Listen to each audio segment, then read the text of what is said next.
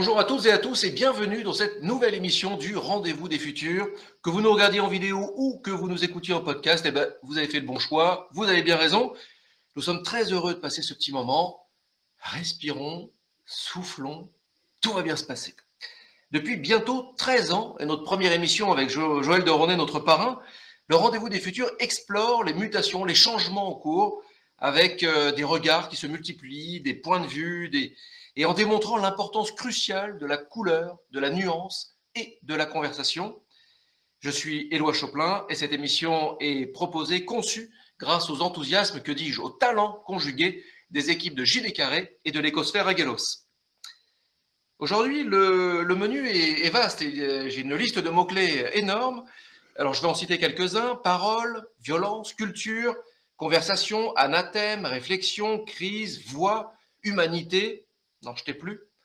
Après ce petit jingle, plongeons ensemble dans notre 185e émission du Rendez-vous des Futurs.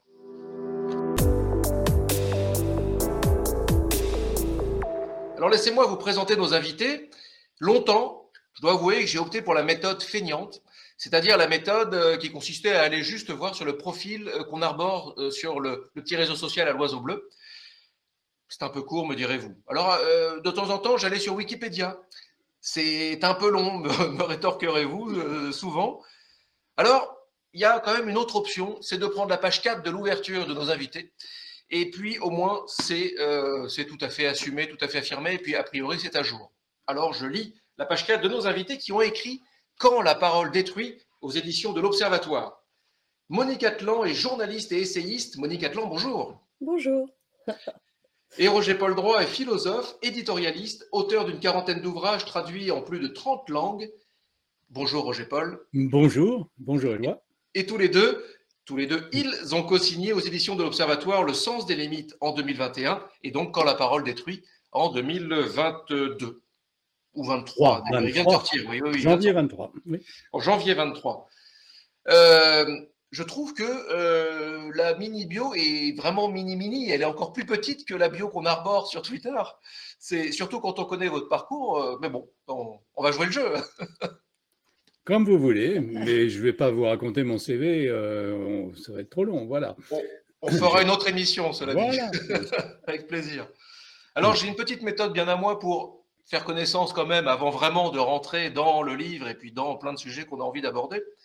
Euh, j'ai envie de vous demander s'il y a une rencontre, chacun, une rencontre qui a été un point de bascule pour vous, le fameux tipping point, quoi, un moment où, mhm. bah, votre parcours aurait pu faire un, autre, un autre chemin. Euh, Monique Atlan. Disons que oui, quand j'étais jeune, je voulais être. Euh, j'ai fait Sciences Po, j'ai fait une licence en droit, je voulais être journaliste depuis que j'avais 6 ans, 7 ans. Et un jour, en vacances, euh, j'ai trouvé devant moi, par hasard, euh, Jean-Pierre Elkabach. Et euh, j'ai carrément fait un forcing de, de dingue pour être suffisamment intéressante, attirante, intelligente, pour qu'il puisse m'engager comme stagiaire à France Inter. C'était dans les années 75, 76, c'était il y a très longtemps. Et effectivement, euh, c'est grâce à, lui que j'ai pu commencer, que je suis rentrée à France 2, Antenne 2 à l'époque, et que j'y suis restée pendant 44 ans. Donc effectivement, euh, voilà, cette rencontre a été déterminante euh, sur le plan professionnel. Maintenant, intellectuellement, il y a eu un grand nombre de rencontres qui, ont été tout aussi importantes. je voulais faire ce métier en fait pour rencontrer Elie Wiesel, parce que j'avais été adolescente très marquée par ces, livres. Et effectivement, c'est une des personnes que j'ai rencontrées dans ma vie, avec qui j'ai été très liée et amie. Et puis, il y a une rencontre aussi, tout aussi importante dans ma vie, celle que j'ai faite avec Roger Paul, qui fait que on a commencé effectivement à réfléchir ensemble, à faire des livres ensemble. On en a fait quatre, vous en avez cité deux, mais, euh, mais ils avaient tous en commun le fait que, étant journaliste, je suis intéressée par les, les problèmes du jour contemporain et qu'avec la profondeur de champ de son métier de philosophe, effectivement, il y avait des choses à faire ensemble et on a fait ce parcours de ces quatre livres qui, au fond, se rassemblent autour d'une seule idée, comment redessiner les contours de ce qu'est l'humain dans notre siècle. Et voilà ce, qui a fait le parcours de ces quatre livres jusqu'au dernier qui, qui s'appelle Quand la parole détruit. Quand la parole détruit. Merci Monique Atlan. Roger Paul Droit, est-ce qu'il y a une rencontre? Ça m'a laissé un peu de temps. Ça m'a laissé un peu de temps pour réfléchir, c'est pour ça que ce soit Monique qui commence. Euh, la première rencontre, peut-être euh, qui, est une rencontre qui n'a cessé de se répéter, de se continuer, de se transformer, c'est avec la philosophie. Euh, j'étais un adolescent absolument fou de littérature. Je lisais un roman par jour quand, à partir de 13 ou 14 ans. Enfin, c'était une autre planète que la nôtre aujourd'hui. Mais le jour où, euh, à 16 ans, en terminale, j'ai commencé à entendre parler philosophie, j'ai eu le sentiment qu'on commençait à discuter des vraies choses. C'est-à-dire pas simplement des personnages qui parlent de l'amour, mais qu'est-ce que c'est l'amour? Pas simplement des personnages qui vivent des angoisses ou euh, des jouissances, mais qu'est-ce que c'est l'angoisse? Qu'est-ce que c'est la jouissance? On s'occupait des questions et pas simplement des récits. Et après, je n'ai cessé d'une certaine manière d'explorer cet étonnement-là à travers toute une série euh, de longs parcours euh, différents, mais euh, qui m'ont mené des, lycées au CNRS et à Sciences Po et, à, la question des philosophies extérieures à l'Europe, où je me suis occupé de l'Inde et du, bouddhisme, et puis qui m'a amené aussi toujours à essayer d'ouvrir la philosophie et d'ouvrir peut-être aussi ma propre réflexion au dialogue avec Monique, parce que euh, la rencontre entre nous il y a 22 ans euh, a été aussi bouleversante euh, pour moi que pour elle, du moins je l'espère. et ce qui, ce qui s'est passé, c'est que j'ai appris d'elle la nécessité de ne pas être enclos dans euh, sa propre réflexion. Vous voyez, c'est-à-dire qu'il faut euh, savoir se frotter euh, d'abord aux objections de l'autre, à Voilà, les livres que nous avons faits ensemble, finalement, m'enseignent l'étrangeté que c'est de réfléchir non pas tout seul, mais à deux. Merci à tous les deux d'avoir joué le jeu, cette, euh, petite question qui finalement, évidemment, en amène, euh, en amène d'autres. Euh, il est temps de rentrer dans le vif du sujet, mais juste avant ça, place à la revue de presse concoctée, mitonnée par Jérémy et Coralie.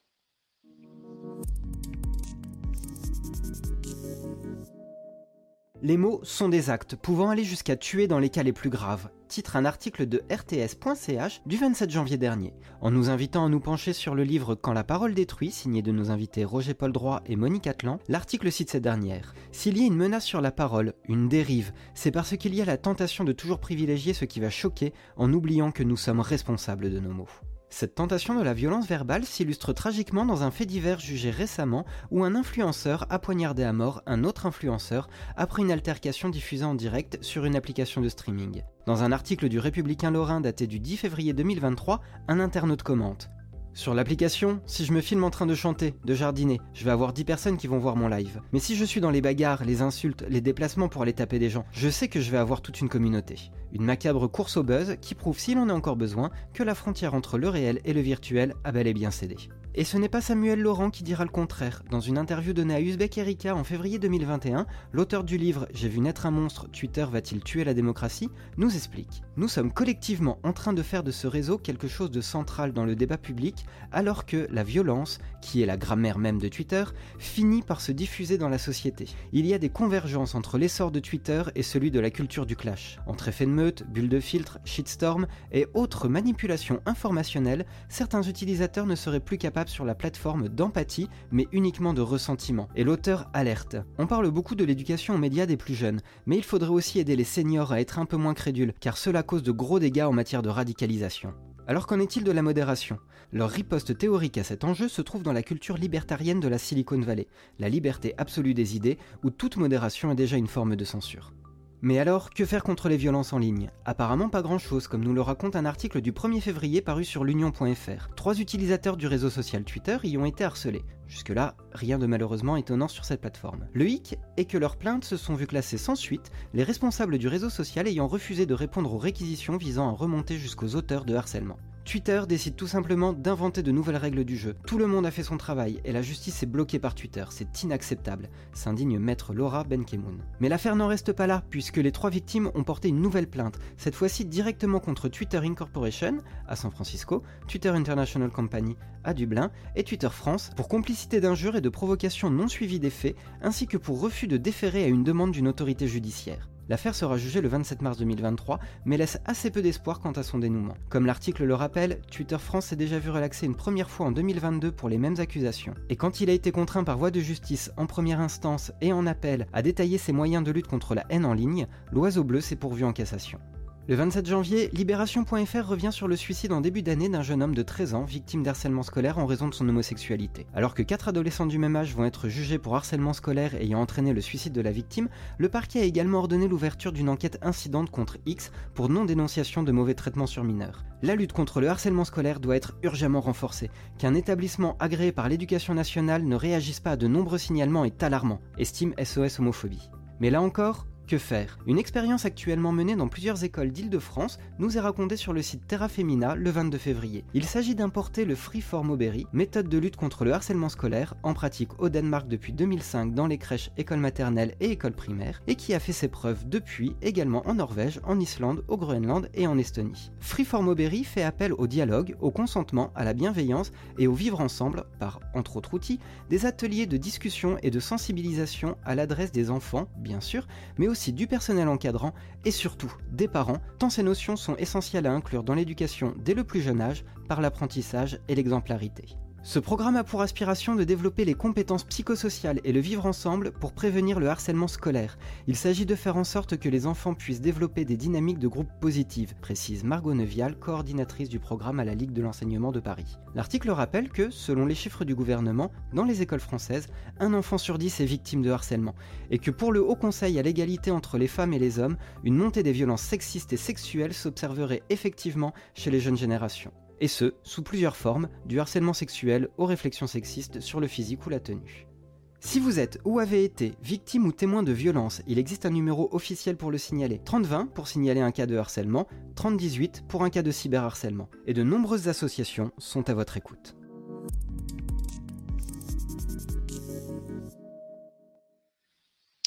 Merci beaucoup Jérémy euh, pour cette revue de presse. Une petite réaction, un petit sujet euh, en particulier qui vous a vous a percuté?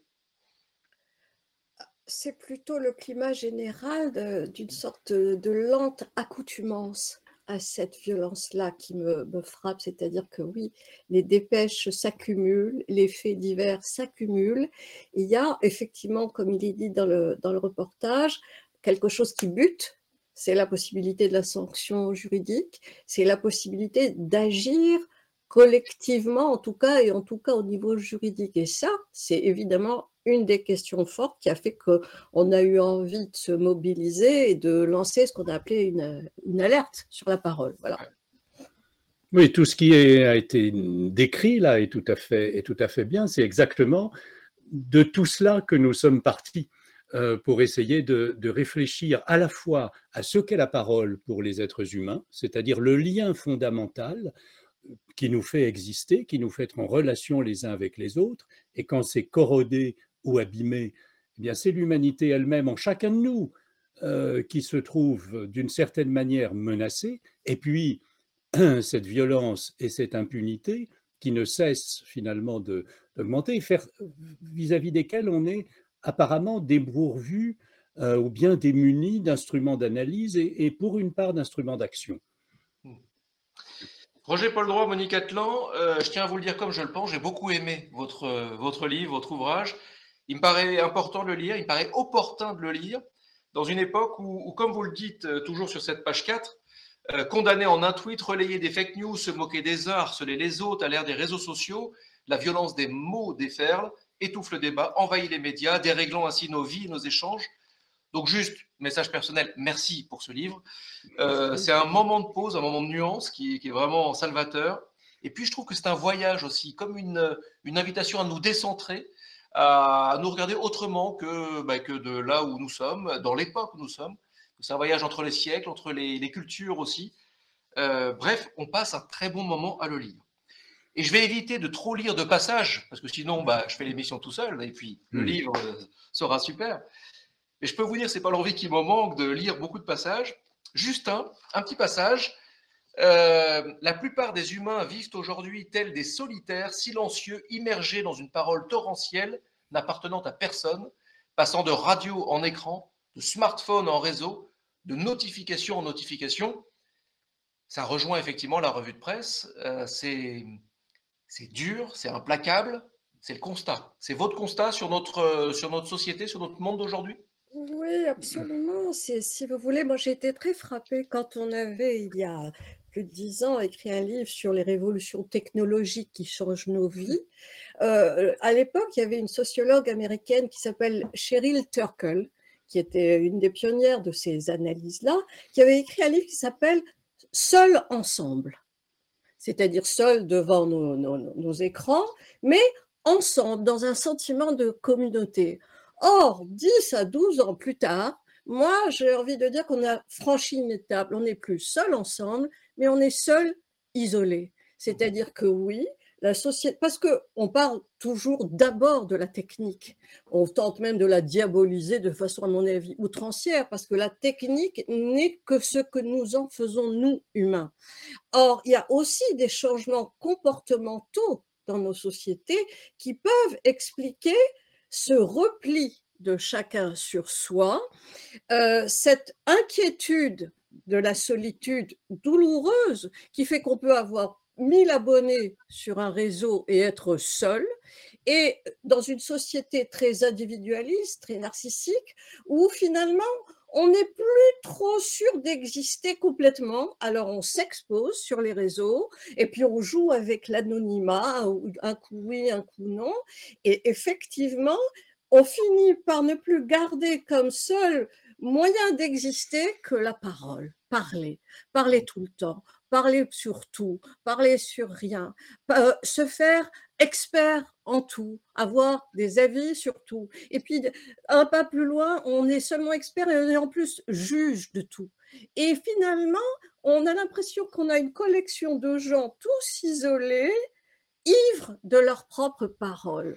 À la fois, nous disons tous et nous constatons que nous sommes saturés de messages, il y a des milliards de messages dans le monde tous les jours, tout le temps, mais c'est non seulement une saturation quantitative, mais il y a aussi une perte de contenu de la parole elle-même qui fait qu'on ne s'appuie plus que sur la parole pour exister, ce qui est quand même un peu problématique.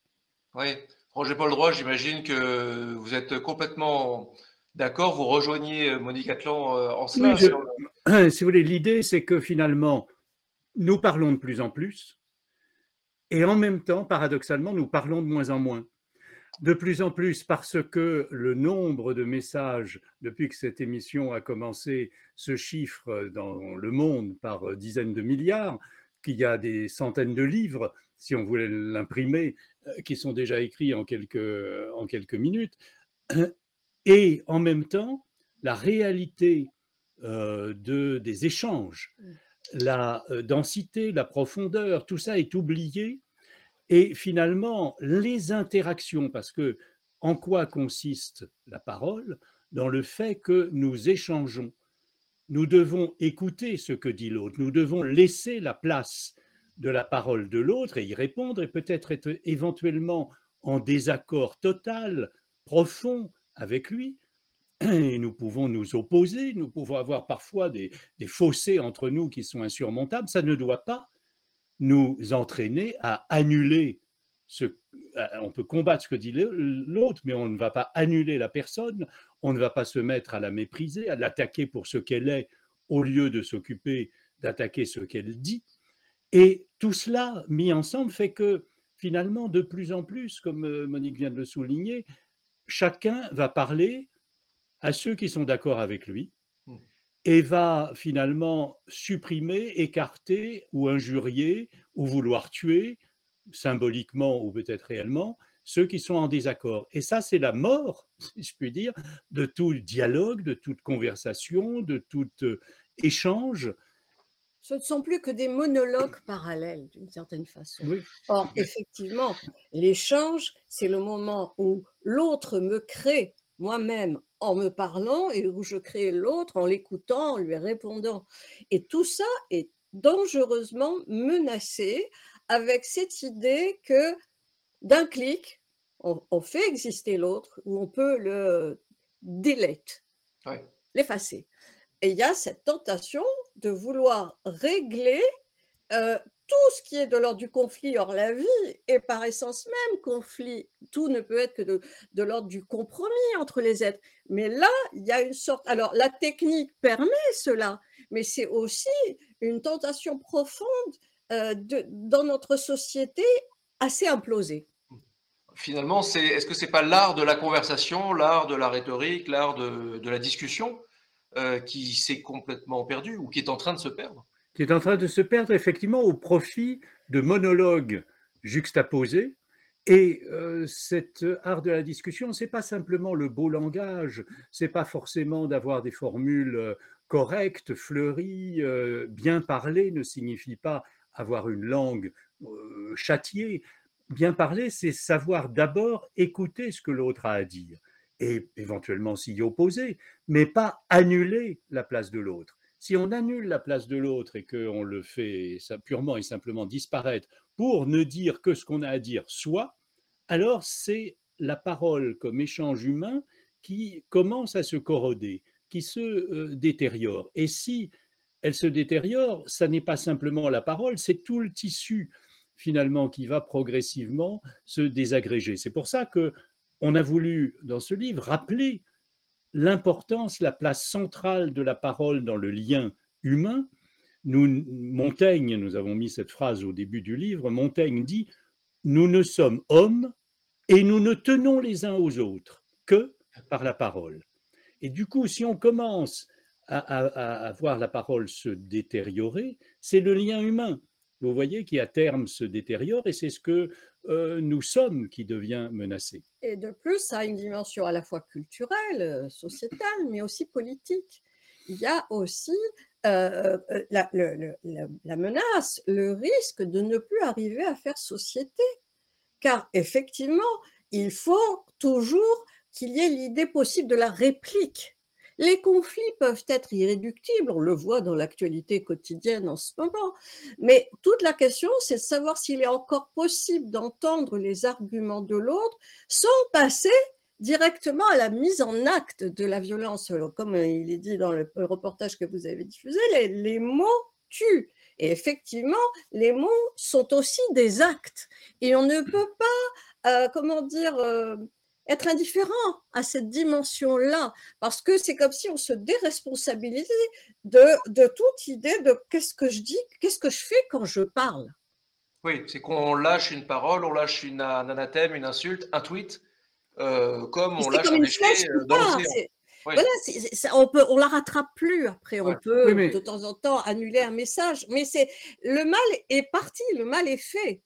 Euh, le petit Lucas qui a été harcelé comme ça, oui, c'est plus possible de revenir en arrière et ça crée le harcèlement scolaire, le harcèlement conjugal, le harcèlement raciste, les négations de la Shoah, les, Bon, tout ça, c'est, ça part de cette idée qu'il y a des, effets de meute dans un anonymat euh, tout à fait confortable.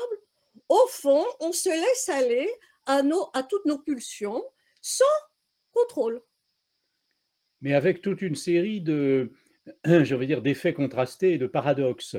D'un côté, la parole se libère, et c'est une, évidemment une très bonne chose et une chose très importante que euh, des victimes de viols, de harcèlement, d'agressions, euh, d'actes homophobes euh, et autres puissent parler, faire savoir et, même dénoncer, mais ça se retourne parfois en effet de lynchage numérique, euh, vous voyez, et, de, haine expéditive, mais aussi avec le fait que plus la haine est en train de, monter, la violence s'intensifie, plus en même temps, une forme de mise à distance existe. Comme si la maxime c'était je dis ça, je dis rien. Vous voyez cette petite phrase Je dis ça, je dis rien, c'est-à-dire à la fois je dis ça et puis je, je jouis éventuellement de la surenchère, de la violence, de, du sadisme de ce que je profère, mais en même temps, ce n'est pas mon affaire, je me déresponsabilise, je me mets à distance, ça n'importe pas. Or, si on a voulu finalement dire une seule chose, c'est attention, n'oublions pas que les mots ont une efficacité et que ce qui paraît d'abord simplement une plaisanterie, eh bien, elle peut peu à peu blesser quelqu'un, elle peut euh, corroder son existence, elle peut aussi aboutir à des violences réelles, physiques, à des meurtres. Et là, il y a quelque chose qu'il faut essayer de retrouver dans euh, la conscience individuelle de notre responsabilité. il y a une tentation de se... oui, allez-y, oui, pardon. Oui, je crois qu'il y a une tentation de se délester de nos responsabilités. C'est ça qui, moi, me frappe le plus c'est effectivement ce que dit Roger Paul sur euh, je dis ça, je dis rien, etc. C'est d'amoindrir l'effet et euh, d'amoindrir la, possibilité d'endosser ce que l'on fait, ce que, chacun de nous fait à travers la parole. Et c'est une tentation comme ça pour euh, finalement se délester des obligations, des contraintes qu'impose la réalité. Euh, évidemment, dans le monde du virtuel, il n'y a pas de passé, il n'y a pas de futur, il n'y a que l'instant présent qui est premier. Et au fond, on peut s'imaginer, euh, voilà, euh, allégé de, la réalité, de ce qu'impose une vie en société. Mais le réel résiste, persiste, et les effets arrivent immanquablement. Et donc, cette tentation de délestage, elle joue à tous les niveaux. Euh, on a envie de se délester dans le virtuel de tous nos corps un peu fatigués, menacés de déclin, d'usure. Alors on préfère le sans contact. Euh, on renonce de plus en plus au face-à-face physique. Dans les nouvelles générations, il y a cette question-là très forte qui se pose. Les gens se, se replient. Et, comment dire, renoncer au face-à-face, c'est renoncer à l'autre. Et puis tous les autres, ça s'appelle le collectif. Et puis on renonce aussi à toute idée de, de, la, démocratie, de médiation, de capacité de, de trouver des systèmes qui branquent mais qui font que la démocratie est toujours encore possible. Et tout cela par, euh, c'est une certaine paresse, hein, une certaine envie de confort qui, qui fait qu'on se délaisse, on se décharge, on ne cherche plus à construire une société. C'est, euh, je trouve plus mes mots, mais oui, en gros, c'est vraiment ça, c'est ce qui est un ah, comble. On, préfère d'une certaine manière, enfin, si, je peux vous donner quelques, euh, quelques mots euh, pour mettre sur la situation, on préfère d'une certaine manière ce qui est fluide, ce qui glisse, que à tout ce qui résiste. Il s'agit d'éliminer d'une certaine manière les résistances, les limites, les forces de frottement, le négatif, euh, tout ce qui nous euh, limite, bloque, enferme, contraint. Alors évidemment, personne n'aime les contraintes, mais il ne s'agit pas de les effacer comme si par magie, il s'agit plutôt de les voir et de les combattre et, de euh, d'entrer dans cette difficulté qu'il y a dans, les, dans les débats, dans les désaccords, dans les coexistences. Dans les relations humaines. Et dans les relations humaines. Et de ne pas faire comme si tout était simple, fluide et d'une certaine manière sans aucune conséquence d'aucune sorte. Alors on peut tout dire, euh, y compris je te hais, je te tue et je veux que tu crèves, euh, mais c'était juste comme ça euh, au, passage. Oui. Et ce qui est assez fascinant, c'est qu'on voit quand même certains signaux au plus, au plus haut niveau, à la fois de l'État, à la fois de, de, nos représentants politiques, mais aussi de mmh. nos dirigeants il y a de plus en plus d'outrances, il y a de plus en plus euh, de mots malheureux lâchés euh, dans la, pagaille, euh, voire de phrases complètement exagérées qui alimentent un, manque de confiance. Bah, c'est un, climat général où quand un se permet, alors c'est possible, donc je me permets, il y a une surenchère de l'outrance, il y a une surenchère, surenchère de la haine, de la violence, mais ce qui est effectivement de très différent, Parce qu'au fond, attendez, la mauvaise langue, la médicence, euh, on n'attend pas le 21e siècle pour la, la, connaître. Elle a au contraire été particulièrement encadrée, sanctionnée dans toutes les cultures, en tout cas dans la plupart des cultures.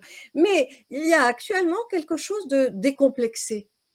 Avant, c'était un peu plus honteux le fait d'exposer de, de, sa propre violence, sa tentation de violence.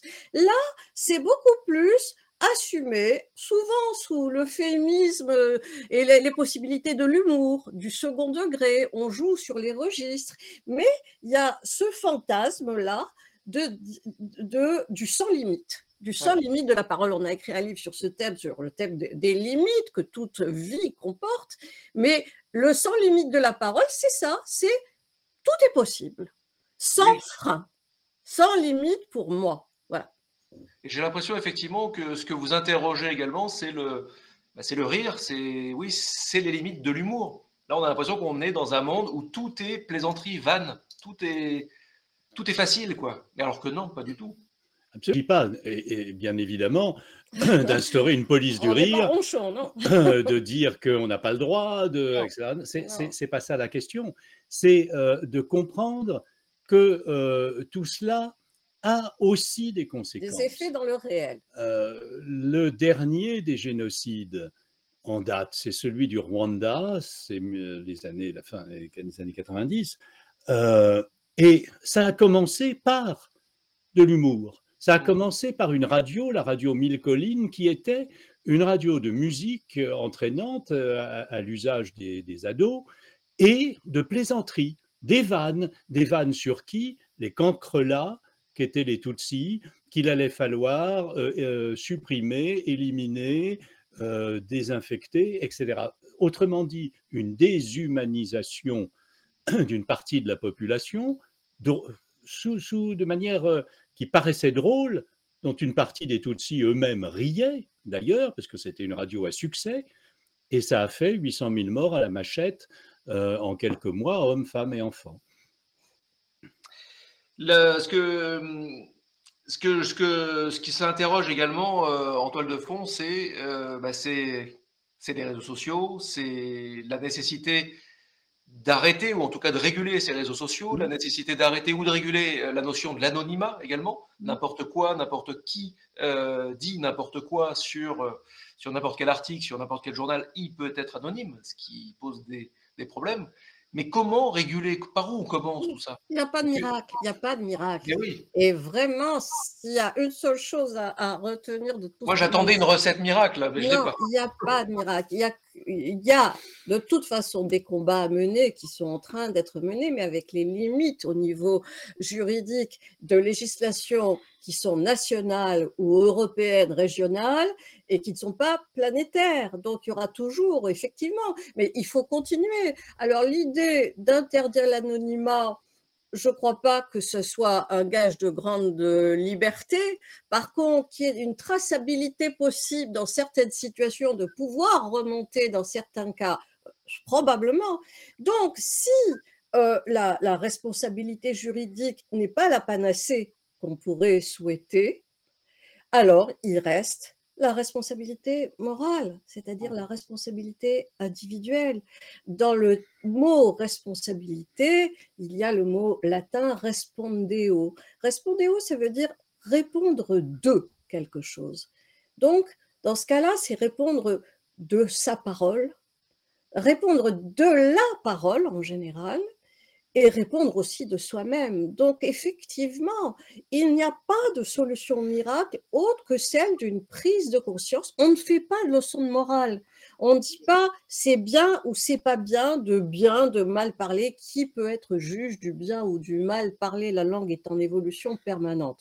Par contre, on peut reprendre la maîtrise, en tout cas la réflexion concernant ce que nous faisons quand nous parlons, que la parole c'est un super pouvoir que nous avons mmh. euh, nous seuls.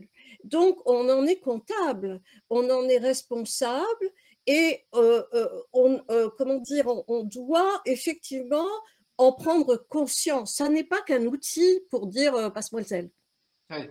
La prise de conscience justement de ce super pouvoir qui construit, qui détruit, il faut savoir l'appréhender, ce super pouvoir. Il faut savoir le mesurer, le sous-peser. Le... Et ça, vous voyez venir. Là, qu'est-ce qu'on fait à l'école? Est-ce que c'est n'est bah pas là où on pourrait apprendre les mots? Mais c'est évidemment à l'école que tout doit commencer à se jouer. Mais d'ailleurs, qu'est-ce qu'apprend euh, un, écolier ou une écolière? D'abord, c'est chacun à son tour de parole. Et non pas tout le monde parle en même temps euh, et je dis ce que je veux quand je veux. Euh, apprendre cette, discipline à la fois désagréable, évidemment, mais indispensable pour que chacun s'exprime, qu'on parle à tour de rôle, qu'on euh, n'interrompt pas celui qui est en train de dire quelque chose, etc. etc.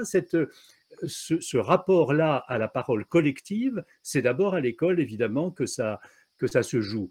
Et nous rappelons comment le linguiste Alain Bentolila explique aussi que moins on a de vocabulaire pour pouvoir exprimer ses émotions, ses frustrations, euh, ses désirs, etc., plus on risque euh, de cogner.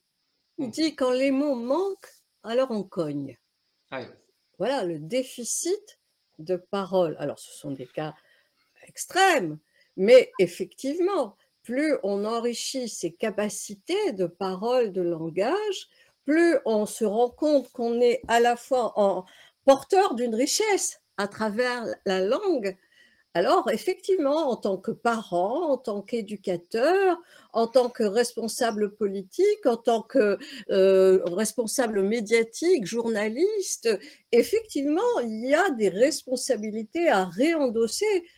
Euh, et peut-être peut aussi, en, il insiste sur ce point, Bentolila, et je crois qu'il a tout à fait raison, en apprenant à parler à ceux qu'on aime le moins.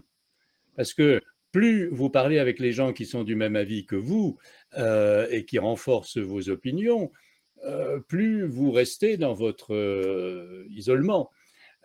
apprendre à parler, même si c'est désagréable ou rude ou un peu rugueux, à ceux qui ont des croyances ou des convictions absolument opposées aux siennes, c'est aussi un béaba de l'éducation à la parole.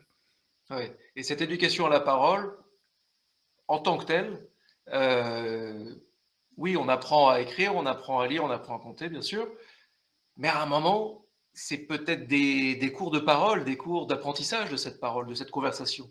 on peut en imaginer. On peut, on peut aussi se dire que euh, quand nous, nous parlons d'une responsabilité morale de chaque individu, elle est, très simple. Je crois qu'il y aurait pas mal de choses qui changeraient si chacun se disait simplement, eh bien, ce que je dis peut avoir des conséquences. Je ne suis pas obligé de parler tout le temps. Je ne suis pas obligé d'avoir des avis sur tout. Je peux de temps en temps euh, me taire. Je peux de temps en temps écouter. Je peux de temps en temps suspendre euh, mon jugement, etc. À la parole par moment. Pour pouvoir lui redonner sa valeur et son prix. C'est pas ce que nous faisons en ce moment. non, mais on, a, on cherche à comprendre. Absolument. Euh, j'ai une autre question qui vient en tête et je me, me, tourne vers vous, si je peux dire, Monique Atlan, parce que vous êtes journaliste. Chaque année, il y a le baromètre de confiance dans les médias de La Croix Hebdo. Euh, le métier de journaliste euh, est descendu depuis des années et je trouve que ça pose problème. Vous, j'imagine qu'il vous en pose aussi. Parce que c'est quand même aussi là où, euh, où, il y a toute cette transmission, toute cette... Euh, Absolument. Bah, euh, c'est quand même, moi j'ai un sentiment comme ça, à chaque fois je, le ressens profondément parce que j'ai aimé, j'ai été journaliste longtemps et j'ai beaucoup aimé et respecté ce métier. Mais c'est vrai qu'il devient méconnaissable sous ce que moi j'appelle le, le, 21e siècle. C'est le, le, siècle où vont se jouer la, les enjeux du journalisme et de l'information, c'est-à-dire le passage aux fake news ou la régulation de comment de ce métier et à quoi sert un journaliste? C'est à être capable de prendre, d'avoir des informations et de les hiérarchiser, de leur donner une valeur, de les éliminer si elles n'ont pas de valeur, etc. Or tout ça est en train de voler en éclats D'abord pour une raison aussi qu'on n'a pas encore évoquée, euh, toutes, toutes les intelligences artificielles qui pourront peut-être même à terme remplacer la plupart du temps le métier de journaliste sont une menace et impliquent la nécessité d'une réflexion approfondie sur à quoi sert encore le métier de journaliste. évidemment le métier de journaliste, ça sert à faire la différence entre le vrai et le faux.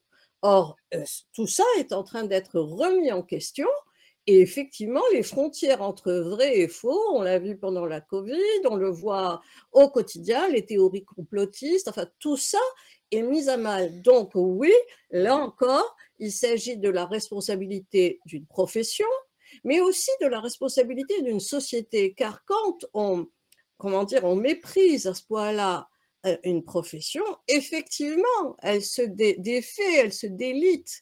Et je crois qu'il faudrait pouvoir, dans notre société, collectivement, réinstaurer des médiations que sont la justice, la presse, euh, les syndicats, dans leur vraie fonction. Parce que le, frontal, le face-à-face euh, de, chacun contre la, le pouvoir avec un grand P, c'est un fantasme. On a besoin, si on veut rester dans le régime démocratique, d'institutions. Et le journalisme et le monde de l'information est une institution, oui, terriblement menacée.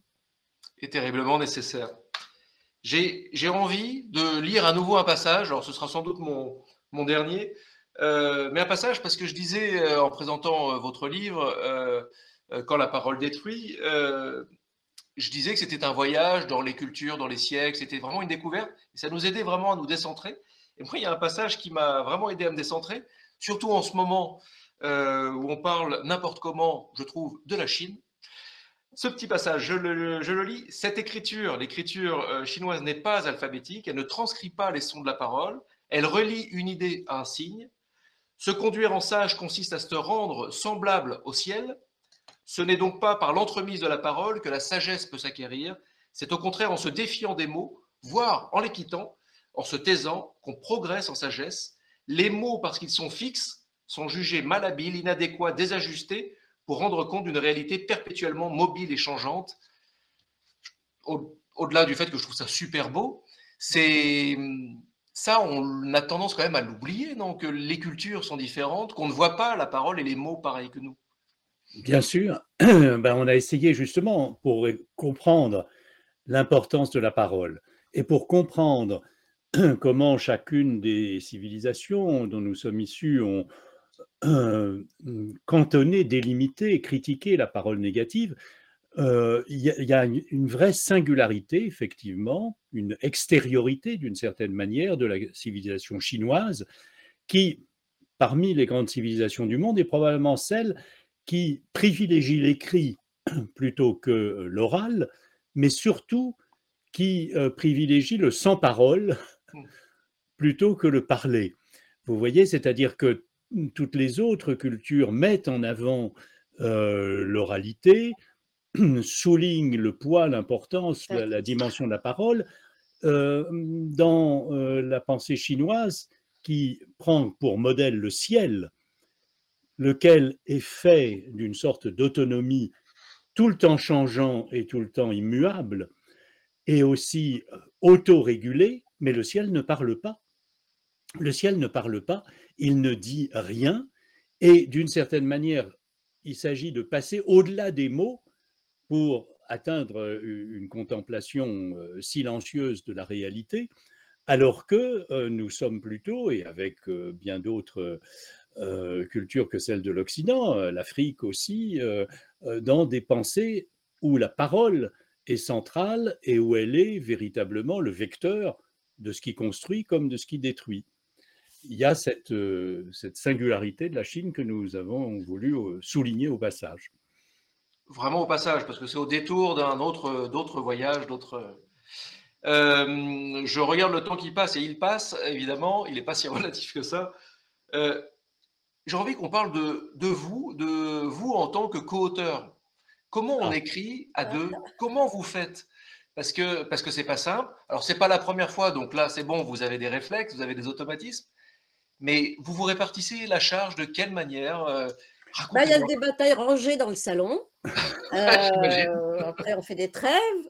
Et puis, effectivement, c'est, on, parle beaucoup d'abord. On échange beaucoup. Après, il peut faire une première mouture que moi je reprends et que je retravaille, ou on se, on se répartit les choses en fonction des thématiques qu'on connaît mieux l'un ou l'autre. Mmh. Quand il parle de la Grèce euh, et du pouvoir euh, de, Socrate ou de Platon, bah, c'est lui le chef. Quand euh, je parle de culture monothéiste, je, m'y connais mieux, alors c'est moi. quand il y a des parties plus psychologiques, c'est moi.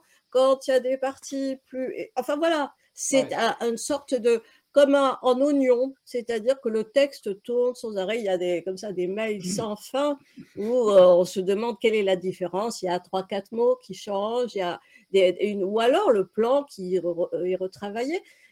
Écoutez, mmh. moi, ce que je peux dire, c'est que c'est très intéressant de travailler en tant que femme, parce que j'insiste, c'est pas toujours simple, avec quelqu'un qui n'a pas peur d'être bousculé. Voilà. Or, euh, ce n'est pas forcément toujours le cas dans les débats, dans ce qu'on voit euh, se répandre médiatiquement. Et donc, ça, c'est très agréable de pouvoir, sans crainte, échanger, ne pas être d'accord, euh, s'affoler l'un l'autre de ce que l'autre veut, etc. Mais au bout du compte, c'est quand même assez passionnant. Oui, c'est se dire les choses. Quoi. Oui, oui. oui, et, puis, et puis de Monique le dit bien, d'accepter d'être mis, mise en cause euh, euh, d'une certaine manière. Je sais que euh, généralement les idées de nos livres communs viennent d'elle. après, on, en discute beaucoup, on fait des moutures successives, comme elle vient de le rappeler, mais le résultat final, qui euh, nous convient plus ou moins, mais généralement nous convient bien. C'est très difficile après de savoir à, à, qui, tous les deux. c'est ça, qui euh, voilà, on est, on est incapable de. C'est vraiment une, une sorte de, de, création absolument commune et on est incapable de dire euh, qui a, fait quoi. voilà. Après, le, le, fameux équilibre vie personnelle, vie professionnelle, là, il explose totalement. Non, ah, parce que. C'est une façon de faire des enfants aussi. Vous vivez votre livre, oui, voilà. Ah, bah oui, voilà. Est-ce qu'il y a euh, quelque chose qui vous a marqué particulièrement dans l'accueil qui a été fait euh, sur ce livre? Euh, Parce que moi, j'ai l'impression qu'il correspond vraiment à une attente. C'est pour ça que je parlais du moment opportun pour le bah, Ce qui, ce, qui, nous a marqué, oui, c'est d'abord l'ampleur euh, de l'accueil et, du nombre de, réactions, de textes, de presse, euh, que tout cela et d'émissions qui, qui, ont été, été, suscitées. Mais généralement, ce qui nous touche le, plus, moi, c'est quand nous recevons des lettres de lectrices ou de, ou de lecteurs ou des gens euh, à l'issue d'une conférence qui viennent parler et qui viennent dire que tel ou tel passage ou lit ou, moment les a particulièrement touchés, leur a parlé euh, à eux d'une manière singulière Ce que je crois, c'est que euh, ce qui frappe le plus les gens, c'est ce dont nous parlons tous, effectivement, tous les réseaux sociaux, la violence, les clashs, euh, ce que l'historien Marc Nobel appelle la cyber-haine, hein, la culture du clash, tout ça. Mais finalement, euh, je crois que ce qui est intéressant pour eux, c'est qu'on arrive à décentrer le sujet et à le ramener à des réflexions qui sont moins liées à, cette écume violente. Voilà. Hmm. Euh, on arrive dans les, dans les, dans les tout, derniers, moments de notre échange, euh, mais on ne peut pas se quitter comme ça. J'ai envie de vous demander si vous aviez une pépite ou une action ou un coup de cœur à partager. En termes de lecture c'est la question piège. À tous les niveaux. On n'a pas réfléchi, hein, euh. Quelque chose à partager là. De euh, lecture ou un film que vous avez vu, ou alors vraiment une rencontre ou un bouquin dans lequel il faut vraiment, euh, il faut vraiment foncer. Écoutez, dans, sur ce sujet-là, euh, on a eu l'occasion de croiser, de rencontrer, après avoir écrit notre livre, quelqu'un que nous citons, qui est un jeune physicien qui s'appelle Alexei Greenbaum, qui est un physicien du euh, commissariat à l'énergie atomique, qui s'est spécialisé dans les problèmes éthiques de l'intelligence artificielle et qui euh, réfléchit sur qu'est-ce que c'est la parole comment notre parole va changer à partir du moment où les machines elles-mêmes se mettent à parler, ce qui est quand même la première fois dans l'histoire de l'humanité. Et il a sorti un livre qui s'appelle Les robots et le mal. Euh, il y a trois ans, et il en sort un que nous avons eu la chance de pouvoir lire dès maintenant, qui sort en mois de mai, qui s'appelle Parole de machine. Ah. Et effectivement, c'est tout à fait passionnant de voir comment il utilise euh, les mythes dans l'histoire pour essayer de comprendre cet inédit absolu d'un monde où dorénavant, nous ne sommes plus seuls en mmh. tant qu'humains à parler, mais effectivement, il faut accueillir les machines qui vont se mettre à parler. Qu'est-ce que ça va changer anthropologiquement? Je crois que ça, ça mérite d'être euh, surveillé. Une pépite à surveiller, euh, Parole de machine euh, qui sort au mois de mai. Et vous, Roger Paul Droit, est-ce que vous avez une pépite, une autre pépite? Vous n'allez pas vous en sortir comme ça.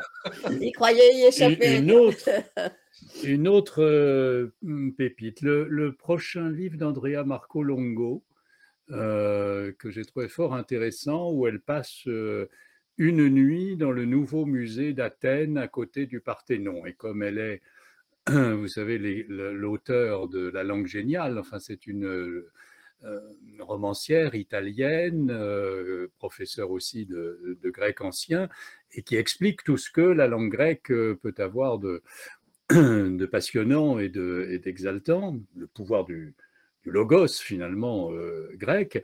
Euh, là, elle a passé une nuit, euh, voilà, de, méditation à l'intérieur, toute seule à l'intérieur du.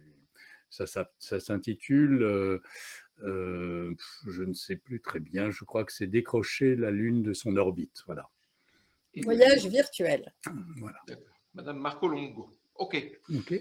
J'aurais adoré parler de. Parce qu'en plus, j'avais des questions autour de l'intelligence artificielle. On parle beaucoup de chat GPT. J'aurais voulu mmh. parler de travail avec vous aussi, sens du mmh. travail, rapport au travail. Euh, joli thème en ce moment. Des robots, vous en avez parlé un petit peu, Monique Atlan. Mais bref, on ne va pas pouvoir parler de tout ça. Donc, euh, c'est qu'une promesse d'une autre émission euh, à venir. Mmh. Merci beaucoup d'avoir fait cette émission. Merci. Et cette émission est maintenant terminée. Vous pouvez la retrouver en replay, bien sûr, en replay sur toutes les bonnes plateformes, vidéo, podcast. N'oubliez pas un pouce bleu, un commentaire, un partage, ce sera bien apprécié pour que l'algorithme fasse son petit travail et pousse un petit peu d'intelligence vers les sommets, ce serait, ce serait, ce serait idéal. Je n'ai pas de mots, c'est un comble, mais l'émotion me gagne quand je pense à toute l'équipe qui se mobilise pour que ces émissions puissent avoir lieu. Cet ovni qui se réalise depuis 13 ans. Merci à notre parrain Joël de Ronet, merci au Cube et merci à la, super équipe de JD Carré, Jonathan, Jérémy, euh, rien ne serait vraiment pareil si vous n'étiez pas là, évidemment. Merci au bel écosphère Aguelos qui, entre Bordeaux et Paris, multiplie les explorations et les défis fous, avec toujours en maxime euh, en tête, a priori tout est possible. Et n'oubliez pas, ensemble, partageons le changement et à tout de suite sur les réseaux. Culture, éducation, environnement, innovation sociale, philosophie, sciences, numérique depuis 2010, le projet des Rendez-vous des Futurs explore le monde qui vient et propose des émissions en public et diffusées en direct. Tous les mois, des personnalités phares de notre époque viennent dialoguer et partager leur vision prospective. C'est avec plus d'une centaine d'invités éclectiques et des dizaines de chroniques que nous vous invitons à vous interroger sur notre monde et à imaginer celui de demain.